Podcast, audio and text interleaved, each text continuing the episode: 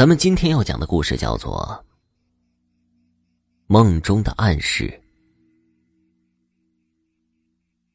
曹志才家里最近出了大事，他的爷爷因为年老体弱，没能熬过这个冬天，在前几天一命呜呼了。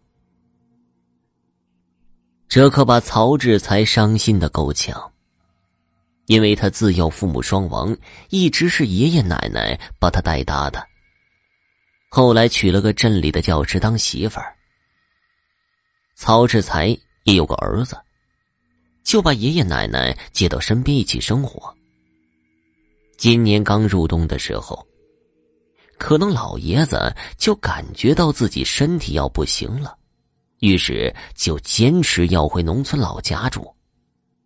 拗不过老爷子，曹志才只能把爷爷奶奶送回了村子里。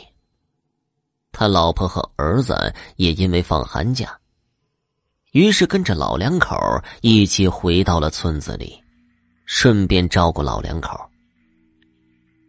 可是回去没几天呢，曹志才爷爷的身体就一天不如一天，不到一个星期。就卧床不起了。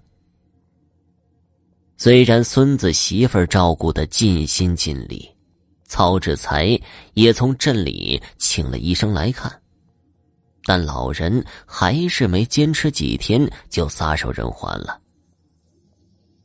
尽管伤心，但是曹志才还是按照爷爷的遗愿丧事从简。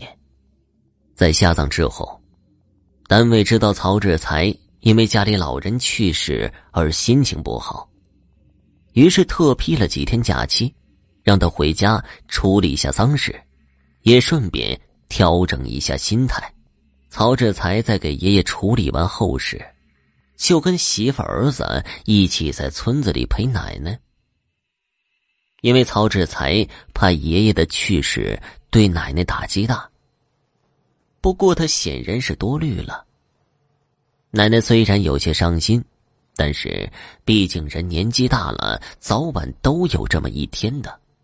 更何况爷爷的身体一直不太好，奶奶也早就有了心理准备，所以对于爷爷的去世，她并不意外。在伤心了几天之后，奶奶就恢复了平常的样子。只是身边没了老头子，让他感觉怪怪的。但是，因为没有了老头子的拖累，自己也能出去跟邻居聊聊天、打打牌，好像过得更加放松了。奶奶的状态让曹志才非常高兴。不过，他还是在村子里住了几天，因为还有三天就过年了。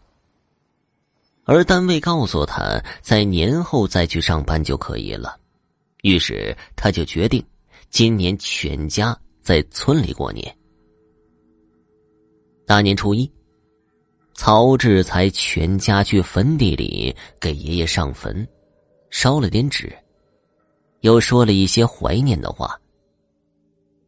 因为怕奶奶又伤心，于是他们没待几分钟，就匆匆的回了家里。一天平安无事。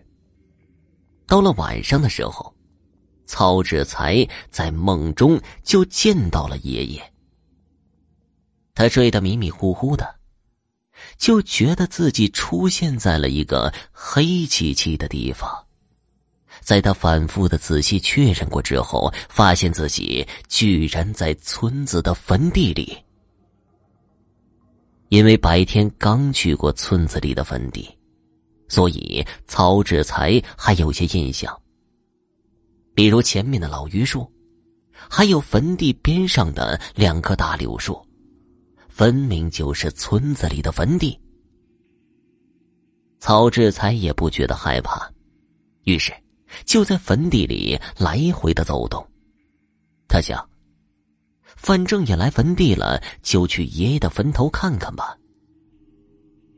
当走到爷爷坟前的时候，却没有看到爷爷的坟头，而是看到了一栋十分漂亮的大瓦房。曹志才心中暗想：这谁呀？怎么还把房子盖到坟地里来了？而且这房子刚好盖在了爷爷的坟头上，岂不是把爷爷的坟给挖了？他气不打一处来，就冲过去想和这屋主人理论一番。当他推开门之后，发现这屋子的主人居然是自己的爷爷。曹志才进屋的时候。